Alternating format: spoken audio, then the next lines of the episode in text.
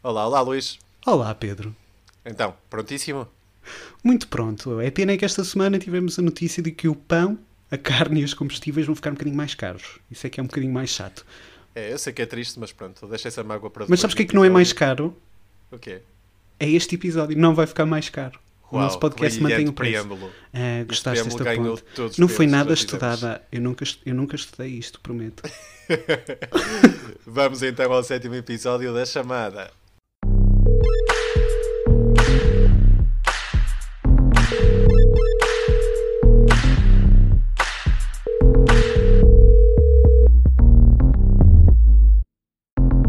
Bem, e depois desta brilhante introdução trazida por Luís Vigário, vamos então a um episódio cheio de muitos temas. Ah, no cinema vamos falar sobre o The Batman, sobre o Scream ah, 5 e o Texas Chainsaw Massacre, dois remakes, ah, do- aliás, duas sequelas ah, de dois clássicos do terror ah, que voltaram às salas de cinema e nós vamos ficar aqui um bocadinho a refletir sobre eles. Na música, como não poderia deixar de ser, vamos falar sobre o Festival da Canção, que aconteceu neste sábado. E nos Fediverse vamos falar então sobre a Pamela Anderson, que nunca falamos sobre a Pamela Anderson. Portanto, esta Nunca. semana trazemos Pamela Anderson. E vamos falar também sobre a série Hacks, que está disponível na HBO Max. Para terminar, como é habitual e como vocês já sabem, as brilhantes chamadas de atenção que eu e o Luís preparamos para vocês.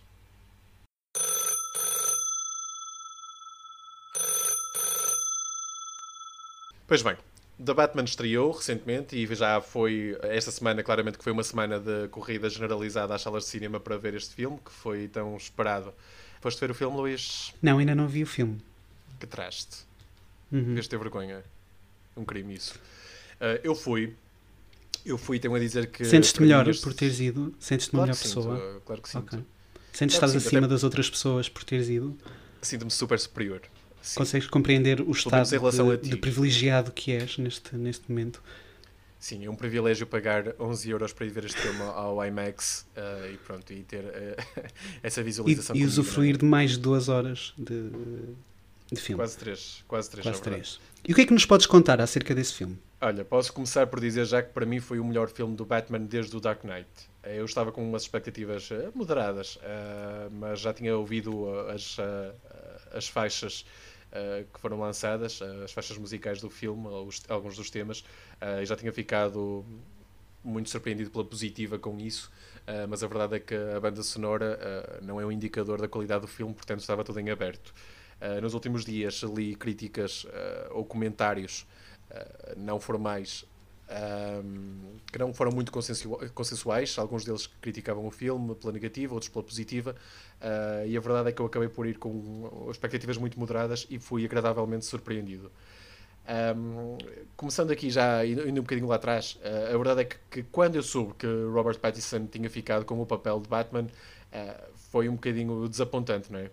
Ah, não imaginava propriamente a ser uma boa pessoa para suceder ao Christian Bale. A verdade é que, pronto, depois de ver o filme, efetivamente engoli as minhas palavras. Ah, este filme é realmente um filme emocionante, com boas prestações, ah, tem um bom ritmo, é surpreendente, é um filme genuíno e com uma his- história incrível por, por trás. É, é- de facto, eu acho que este filme faz parecer que a franquia foi de alguma forma renovada.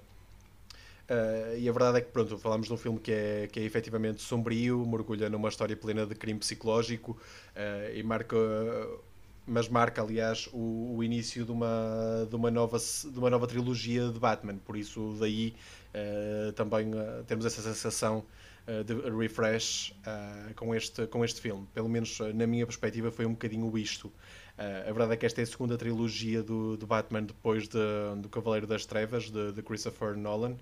Uh, e sabe-se, logo já, já se soube desde o início que Robert Pattinson tinha assinado um contrato de três filmes com Warner Bros. Portanto, pelo menos durante três filmes, sabemos que o Robert Pattinson vai estar a assumir aqui a personagem do Batman. uh, e eu fico contente com isso depois de ter visto a performance dele, que não sendo a de Christian Bale, uh, acho que não ficou assim tão aquém quanto isso.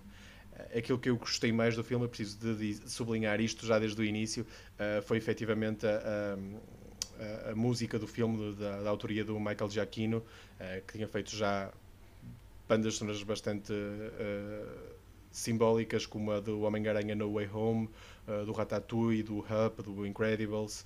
Uh, e pronto, é efetivamente uh, composta por temas muito, muito fortes, muito bonitos, uh, muito facilmente audíveis, mesmo fora do, do filme. Portanto, vou, vou adiantar uma mini chamada de atenção para esta rúbrica já, pá, e de facto usem o vosso Spotify, o vosso YouTube, o vosso Apple Music, o que quer que seja, uh, e vão ouvir estas músicas com atenção, porque de facto o tema do, do Batman e da, da Catwoman são dois temas uh, absolutamente fantásticos.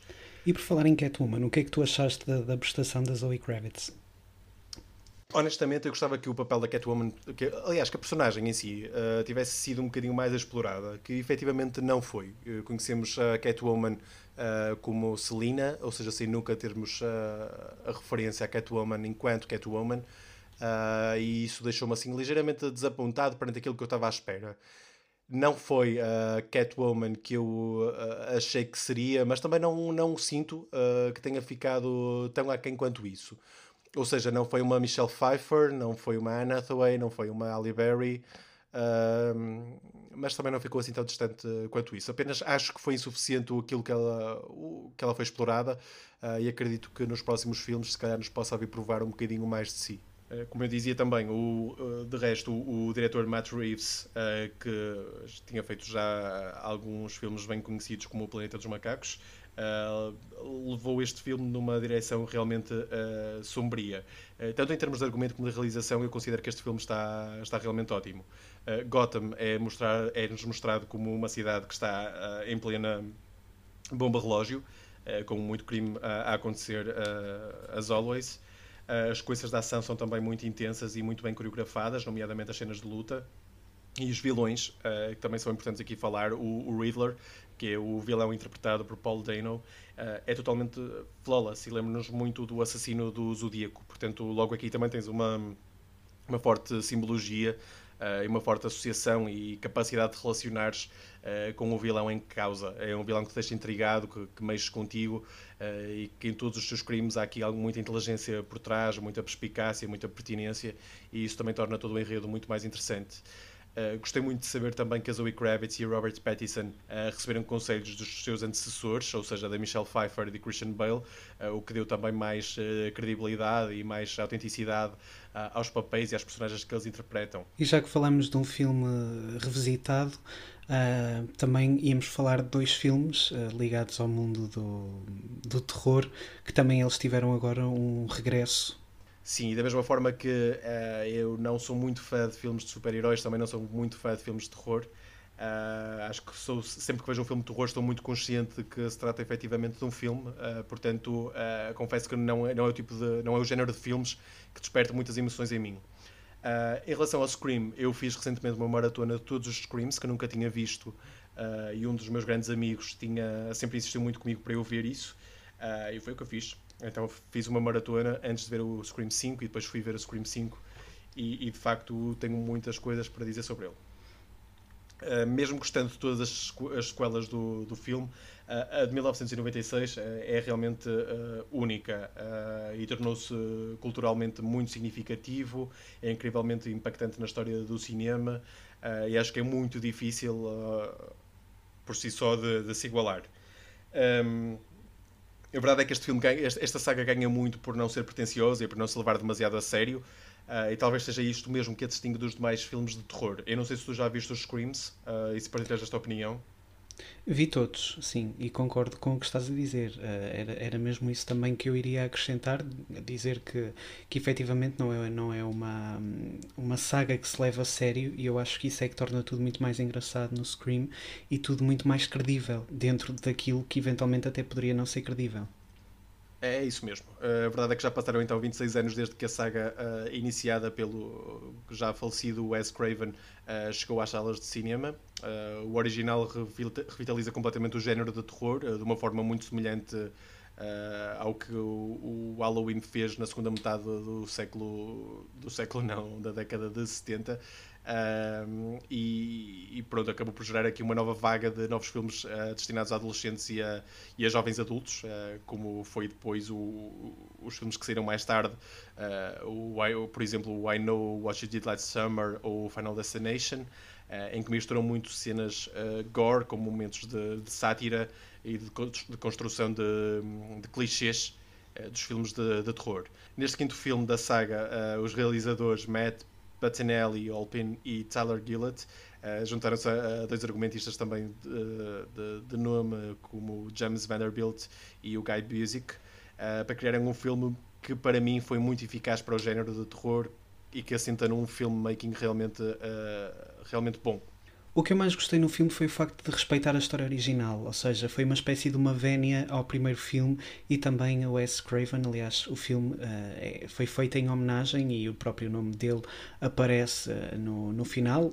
Isto não é um spoiler, mas no final há então exatamente, esse, exatamente. essa homenagem ao, ao, grande criador desta, desta saga. Uh, eu gosto bastante de, de, de, de Scream, como, como há pouco já dizia que vi todos. Um, achei que nesta que neste episódio neste achei que neste filme uh, o assassino ou os assassinos ou a assassina que também aqui não vou revelar uh, eram previsíveis uh, portanto, pelo menos eram ou era aqueles ou aquela ou aqueles que eu pensava que, que fossem mas, mas depois há tanto vai para a frente, vai para trás, vai para trás, vai para a frente e agora é este, e agora se calhar é este, e agora não sei o quê que uh, eu cheguei ao final e acabei por ficar surpreendido, embora tivessem sido as minhas primeiras apostas. Não sei qual foi a sensação que tu tiveste. Foi muito semelhante à tua, de facto. Acho que este é aquele filme que nos indica logo mais à partida, o que torna mais fácil de adivinhar quem é que são precisamente os assassinos. Uh, sinto, senti exatamente o mesmo. Eh, acho que este filme também ganha noutra, noutra questão, que é no facto de aliar muito bem personagens antigas como a Sidney de Neve Campbell uh, ou os personagens de Courtney Cox e David Arquette a forma como as alia a personagens novas, como a de Jane Ortega, a de Mickey Madison ou a do Dylan Minette, do 30 Reasons Why, uh, que, que torna tudo muito equilibrado. Há espaço para respirar com as novas personagens a ganharem um bocadinho mais de palco. Uh, a personagem de Sidney não é tão gastada, tão gasta, aliás, uh, quanto, ou tão explorada, pelo menos, quanto é nos outros filmes, pelo menos desde o início. Há aqui espaço para um novo cast uh, respirar e dar, dar um bocadinho de frescura ao filme. Uh, mas há muito esse sentimento também de nostalgia que é fundamental para este tipo de sagas uh, a, a, surgir mais na segunda metade do filme. Então sinto que se abre uh, aqui uma porta, um espaço para que o filme uh, surja como novo, como algo de novo, algo, algum valor a acrescentar à saga, ao mesmo tempo que não perde aquela nostalgia que, que, que estamos habituados uh, muito com as caras dessas personagens, que sem elas eu acredito que a saga não fosse viver. Gostei ainda também que o filme deixasse aqui porta para que existisse alguma continuidade. Uh, eu acho que isso vai sempre acontecer enquanto o mercado deixar, e eu acho que este filme tem um mercado que é exigente e que tem sempre grandes expectativas em relação à continuidade Aliás, da saga. Já há uma sequela anunciada que vai começar a ser trabalhada ainda a meio deste ano. Exatamente. Exatamente. O Texas Chainsaw Massacre, que saiu este ano, é, que é para mim o exemplo exatamente oposto, o outro polo do espectro uh, do que toca à minha opinião.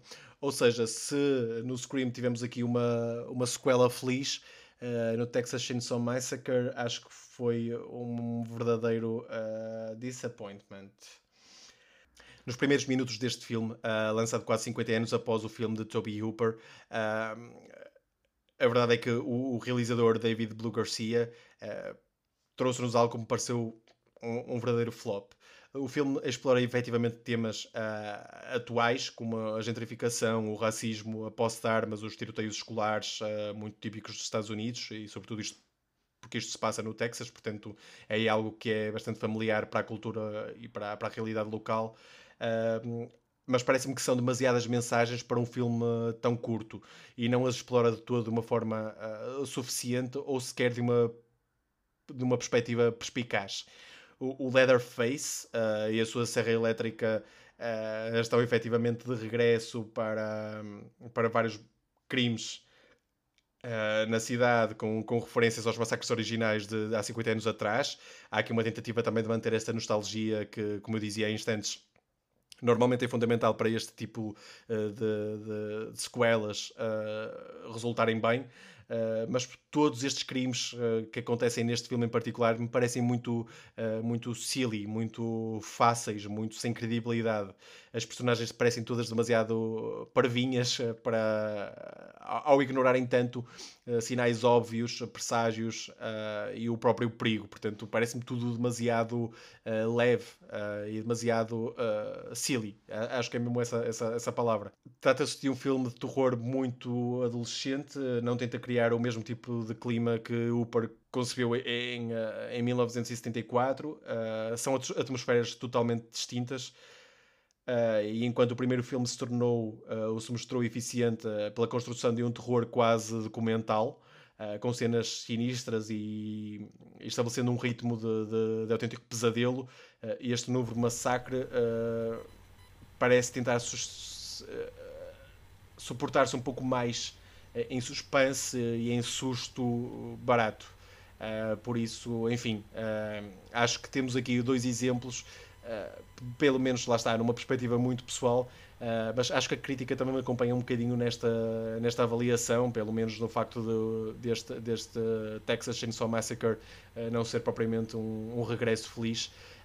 creio que são dois filmes que colocam em polos opostos ao espectro. Uh, não sei se tu viste este, este último. Não, não, eu nem o primeiro nem, uh, nem o último. É uma saga que eu desconheço profundamente. O primeiro eu acho que merece ser visto. Acho que lá está, alia perfeitamente o gore com o, com o suspense e acho que em todo ele tu consegues eh, ser muito envolvido uh, e sofrer muito com as personagens.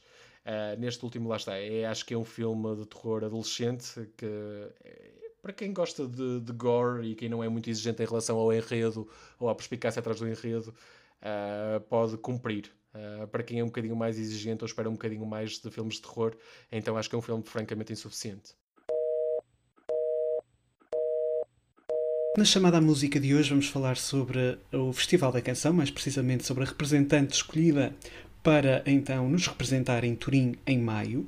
Eu devo dizer, eu acompanho este festival desde 2004, aliás 2013, embora já tenha passado por vários regimes uh, diferentes, desde seleção interna a haver um festival da canção, a ser apenas uma artista que foi escolhida e depois terem de, de escolher as músicas, e devo dizer que este facilmente e, e sem grande discussão foi o melhor festival da canção uh, de sempre, pelo menos a melhor final de, de Festival da Canção. Tivemos 10 uh, eh, músicas muito interessantes. A única que achei mais desenquadrada foi mesmo a dos Pepperoni eh, Passion. Um, acho que na semifinal, na segunda semifinal, o Jonas deveria ter passado e não os Pepperoni Passion, embora o Jonas uh, tenha tido uma música que uh, eu penso que não terá sido o Jonas que, ou, ou, a produção da música que, que acabou por, por, por se boicotar, mas senti que o, as palmas e o sapateado estavam o som estava muito distrativo, estava um bocadinho acima do instrumental e não se conseguia ouvir muito bem a música. E isso pode ter sido um fator que pesou aqui também na escolha do, dos jurados e do público, e por isso o Jonas não terá passado. Mas, na minha opinião, seria aqui uh, o, mais uma excelente música para este leque de 10 canções que fizeram então parte do, da final do Festival da Canção. Na minha opinião, e como já, já, já havia dito na, em semanas anteriores, penso que foi na semana passada, o FF era efetivamente o meu favorito, a canção Como é Bom Esperar Alguém. Uh, eh, FF não ganhou, ficou em terceiro lugar. Penso que os jurados não foram muito simpáticos na atribuição dos votos.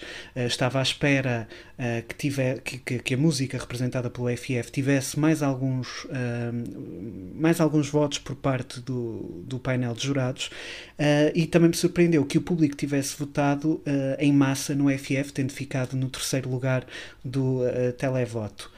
Uh, mas logo a seguir ao FF, a minha música favorita era a Damaro, portanto a grande vencedora.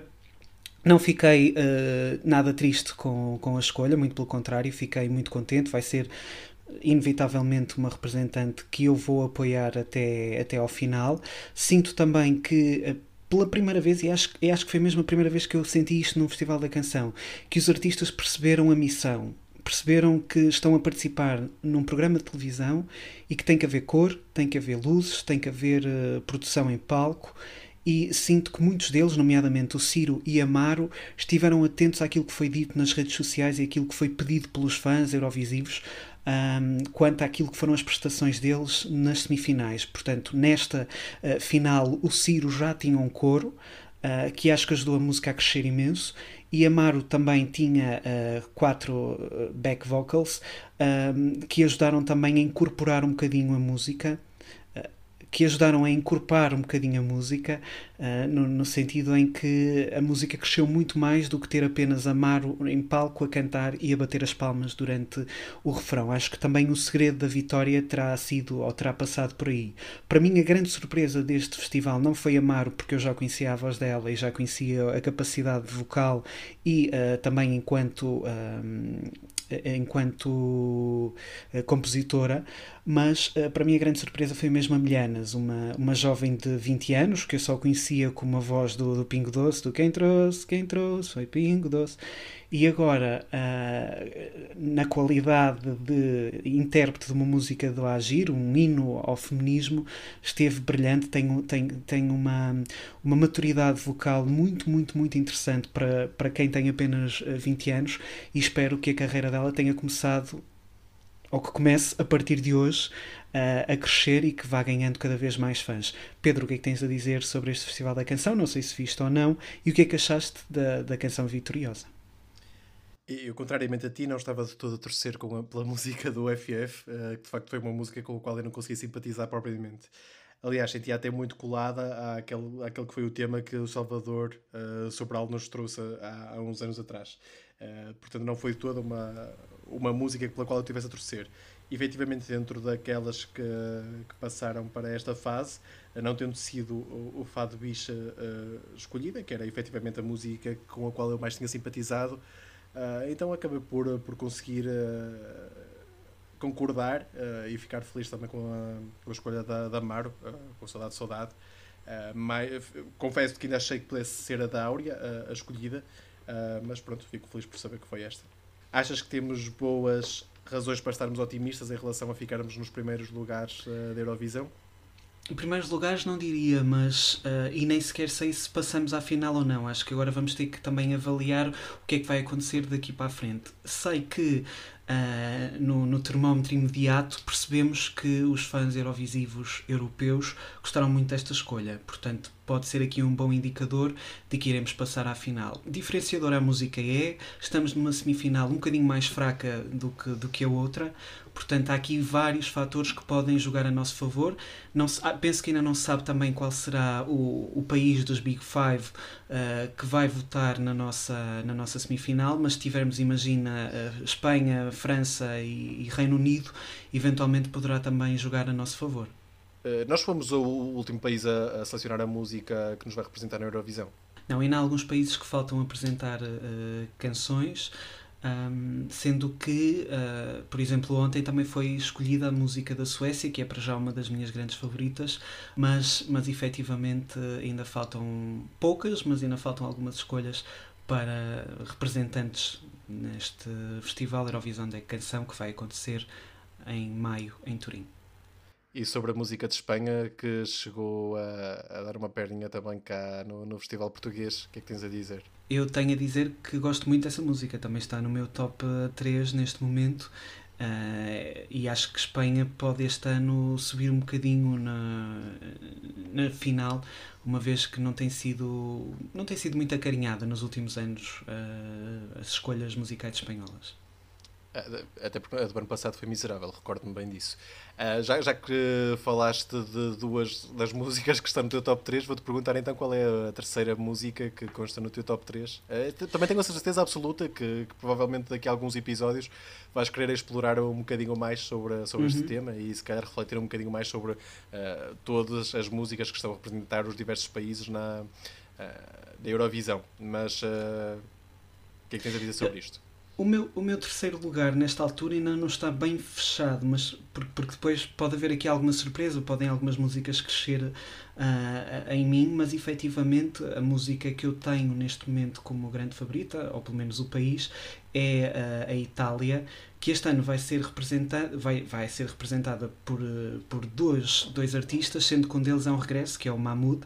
Uh, que canta com o Blanco e a música chama-se Brividi. É uma música em italiano, que de resto a Itália nos tem habituado e que para já uh, é uma da, das minhas favoritas. Mas, por exemplo, uh, há pouco perguntavas-me se foi, se, se, se, foi a última escolhida, mas, por exemplo, ainda falta a Arménia apresentar a música e uh, o Azerbaijão. Sendo que a Arménia vai apresentar no dia 19 e o Azerbaijão ainda não, não apresentou data, mas deverá ser ainda durante este mês. Pois bem, mais uma vez voltamos então a falar de Pamela Anderson. Uh, depois de termos já abordado a série Pam and Tommy e, e uh, o documentário que a própria Pamela estará uh, prestes a lançar, foi agora anunciado a participação da atriz, que também é modelo e ativista, na Broadway, para representar nada mais, nada menos do que Roxy Hart na peça Chicago. A verdade é que isto parece um pouco descolado de, daquilo que conhecemos da, da Pamela, mas acredito, uh, acredito que isto passe muito uh, pelo descrédito que acabou por, ser, uh, por lhe ser atribuído pelo mercado, muito pelo, pela sua hipersexualização, muito graças ao, ao maio vermelho de Baywatch, ou pela sua sextape nos anos 90, ou então mesmo pela, pela sua má gestão financeira que lançou à capa da Playboy Uh, creio que nada mais, nada menos do que 14 vezes. Ainda assim, acho que ela agora está perante uma, um momento em que se poderá aprovar uh, e muito. Uh, temos aqui um papel de peso para o currículo da Pamela Anderson. Eu ainda estou aqui um bocado perdido na tua expressão maio vermelho, não estava a contar, fui surpreendido. Podias ter dito fato bem vermelho, mas maio uh, gostei. Achei, eu acho que isto é mais um... técnico, por, por não sei se é ou não, achei técnico. eu, eu tenho a dizer que, que acho que isto efetivamente é um renascer das cinzas para, para Pamela Anderson e é também uma tentativa de surfar na onda desta polémica que está a acontecer, não por parte de Pamela Anderson, mas provavelmente por parte dos produtores deste, deste musical, um, acho que pode, pode efetivamente ser aqui uma forma de voltar a. Um, a, a, furar o mercado e voltar a entrar e a tentar então afirmar-se como uma atriz uh, que eu acho que ela nunca conseguiu se afirmar totalmente enquanto atriz, mas, si, mas, mas como atriz nos certos papéis e não atriz na sua plenitude e na plenitude dessa, dessa palavra.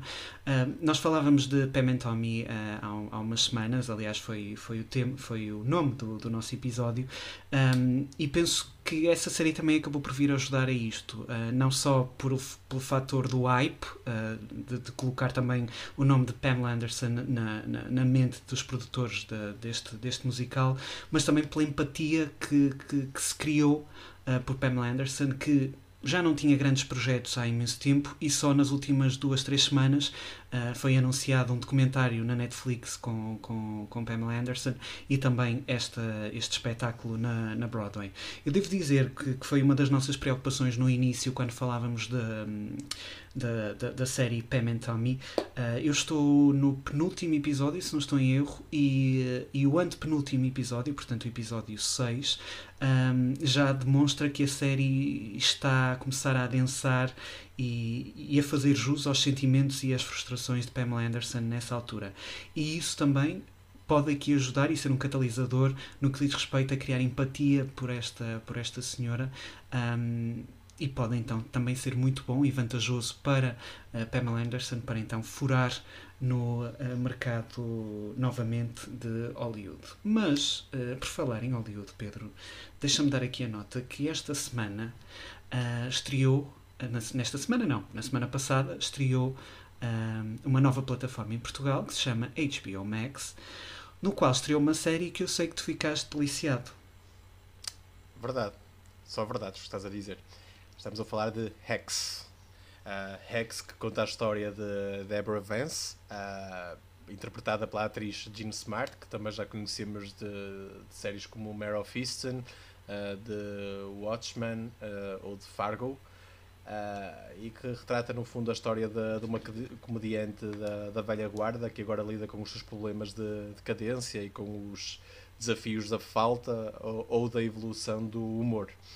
Deborah Vance vive efetivamente como milionária, uh, a usufruir da sua maior conquista profissional, com uma residência em Las Vegas, uh, mas uh, algo parece estar a mudar quando a sua sorte fica um pouco condicionada pelo, por, esta, por esta certeza da residência em Las Vegas passar a ficar por um fio. Uh, Deborah Vance fica então determinada a salvar a sua carreira, contrata uma jovem de Los Angeles, Ava, para ajudá-la a atualizar o seu repertório e assim também a atingir novos, novos públicos. E a série toda acaba por ser um bocadinho desdobrada em torno da, da relação delas também. É curioso também que Ava Daniels, que é o nome desta, desta escritora, que é contratada por Deborah Vance, é, é curioso todo o enredo que se, que, que, que se estenda à volta dela. Ela que acabou por ser vítima também de um pouco da cultura de cancelamento em Hollywood quando fez uma piada no seu Twitter com o filho gay de um congressista. Uh, e pronto, acaba por, por ser obrigada a aceitar este trabalho, apesar de inicialmente ser um bocadinho conturbado, uh, por considerar que a própria Deborah Vance é um pouco rude e um pouco uh, intransigente e sem grande, sem grande disciplina ou respeito. Portanto, apesar da, da relação inicialmente atribulada, percebem que precisam de uma da outra e que, essa, que essa empatia acaba por ser algo que vai crescendo, que se vai gerando e torna todo o enredo muito interessante, com uma série de peripécias a acontecer com uma e com outra. É efetivamente uma comédia com, com piadas muito felizes, com piadas inteligentes, com pertinência, com ótimas interpretações e acho que mesmo nos Emmys uh, já vimos isso também ser reconhecido. Sim, exatamente. No, no, no verão do ano passado, esta série acabou por receber uh, prémios nos Emmys, desde logo a melhor eh, escrita, a melhor realização em comédia e também um, a atriz principal, um, Jean Smart, venceu melhor atriz uh, principal numa comédia para além de também a série depois ter ganho, já eh, no inverno deste ano, um Globo de Ouro para melhor série de comédia ou uh, musical. Eu vi esta série já também, uh, assim que, que, que, tive acesso a esta plataforma.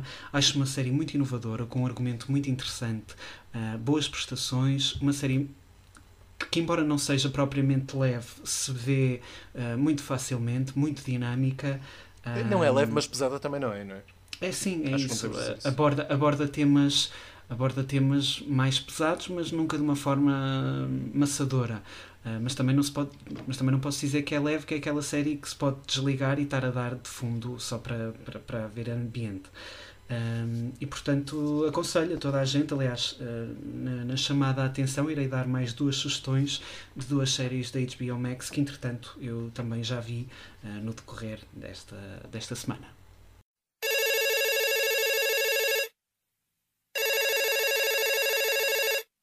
Na chamada de atenção desta semana, eu começo por destacar a exposição de Neil Slavin, que estará em exibição na galeria do World of Wine.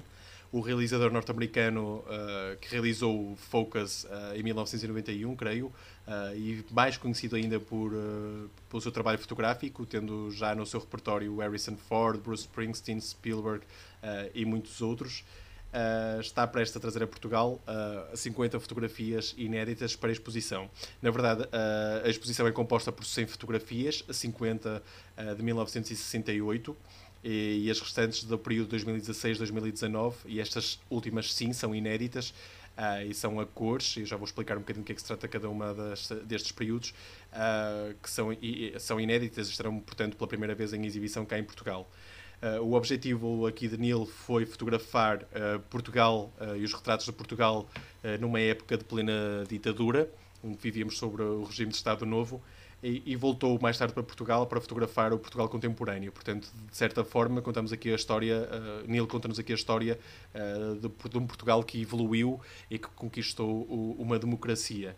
Uh, o Neil é realmente apaixonado por Portugal, assumiu este como um dos seus trabalhos mais difíceis e, e traz-nos também para esta exposição uh, um filme que terminou de, de, gravar em Lisboa agora no mês de março, portanto muito recentemente e muito quase em cima da, do dia da estreia da exposição, uh, que se chama Saudade, A Love Letter to Portugal, e que é um filme que tem também algumas, algumas presenças de figuras portuguesas célebres, uh, como Marisa, como Fernando Santos, McNamara e Nuno Gama, uh, a darem um bocadinho do seu testemunho uh, sobre o país.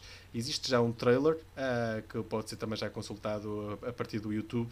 Uh, mas dá-me a sensação de que temos aqui um, um, trabalho muito completo e fantástico, visto pela lente de alguém que sabe muito bem aquilo que faz. Portanto, no dia 17 de março, uh, a partir das uh, 18 horas, o convite é que se dirijam ao, à, à galeria do World of Wine, em Vila Nova de Gaia, e que possam uh, conhecer efetivamente aquela que é uma exposição que, que, que promete trazer um bocadinho uh, de, da nossa história para Spotlight. Pois, como dizia há pouco, as minhas sugestões hoje têm que ver com um, séries uh, novas que chegaram pela, através da, da, HBO Max, que se estreou esta semana. Começo pela série The Sex Lives of College Girls, que, tal como o nome indica, não anda muito longe disto. Portanto, conta a história de quatro jovens de 18 anos, caloiras, numa universidade, e portanto vamos sabendo, uh, vamos conhecendo as vivências e as experiências sexuais destas jovens, numa série de comédia muito leve, um, mas, mas apesar de tudo muito interessante porque também tem um elenco de caras novas que, que eu não conhecia de, de lado algum eventualmente já teriam feito um ou outro projeto uh, mas não eram caras que eu conhecesse pessoalmente um, mas que são todas muito talentosas e podem ser aqui nomes muito interessantes para, para se trazer também para, para Hollywood. A série foi escrita e criada por Mindy Kaling, que é conhecida como atriz, argumentista e também uh, comediante. Foi, foi responsável responsável por eh, séries como Quatro Casamentos e um Funeral e também a série Never Have I Ever que está na Netflix. Portanto, fica aqui esta sugestão desta série de comédia. A minha segunda sugestão vai para o Chromatica Ball Tour da Lady Gaga, que foi anunciada esta semana. Era efetivamente uma tour já esperada, mas que acabou por ser adiada por causa da pandemia. Uh, voltou agora, dois anos depois do lançamento do Chromatica, com 15 datas marcadas para os Estados Unidos, mas também para a Europa nomeadamente para o Reino Unido, França, Suécia e Alemanha. Os concertos vão ser em estádios, todos eles, uh, e terá início no dia 17 de julho na Alemanha e o final no dia 10 de setembro em Los Angeles. A tour vai incluir naturalmente hits do álbum uh, como Rain on Me, Stupid Love, 911, Alice ou Replay. Uh, e de certeza que vai abranger também alguns hits mais antigos nesta tracklist. Portanto, seguramente que vamos poder esperar concertos uh, fantásticos, uh, com, mu com muita nostalgia e ao mesmo tempo com muita frescura. E, e, seguramente com uma forte componente estética muito cromática, ou seja, muito psicadélica, a misturar muito o obscuro e o futurista, e por isso seguramente que podendo, é de aproveitar e de viajar, aproveitar o mote também para viajar um bocadinho pela Europa, uh, se, não for pro, se não for para lá do Atlântico, e tentarmos ir a um destes sítios, uh, ver um destes concertos que seguramente vai ter muito para oferecer. Que seguramente vai ter muito para oferecer. Pois eu e tu, Pedro, já dissemos há umas semanas que uh, éramos dois apaixonados por rom-coms e que não era guilty pleasure, porque já nem, já nem há sequer possibilidade. Porque já nem está... guilties. É Sim, e já está num podcast, portanto já está mais do que assumido, portanto nesta altura já nem dá para esconder. E por falar então nessas rom-coms, eu vou deixar aqui a minha outra sugestão, que é uma série da HBO Max que se chama Starstruck, que conta a história de uma jovem que tem uma one night stand uh, e quando acorda percebe enquanto está na casa da pessoa teve então essa one night stand, que um, tinha acabado de dormir com uma estrela de Hollywood. E a, história, e a história desenrola-se a partir daí. É uma rom-com uh, que tem seis episódios, isto na primeira temporada, entretanto já saiu a segunda, mas ainda não está disponível em Portugal. Portanto, seis episódios de 20 minutos, vê-se uh, muito rápido.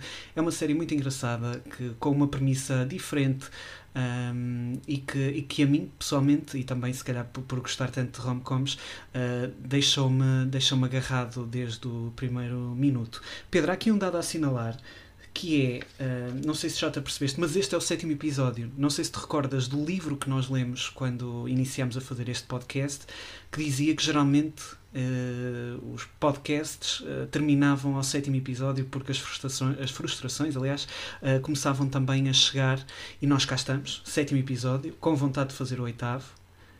E portanto acho que também... para pussies e se calhar fazemos só o oitavo e depois decidimos, não sei. Mas uh, para já. Não vai acontecer. A meta é os 100, pelo menos os 100.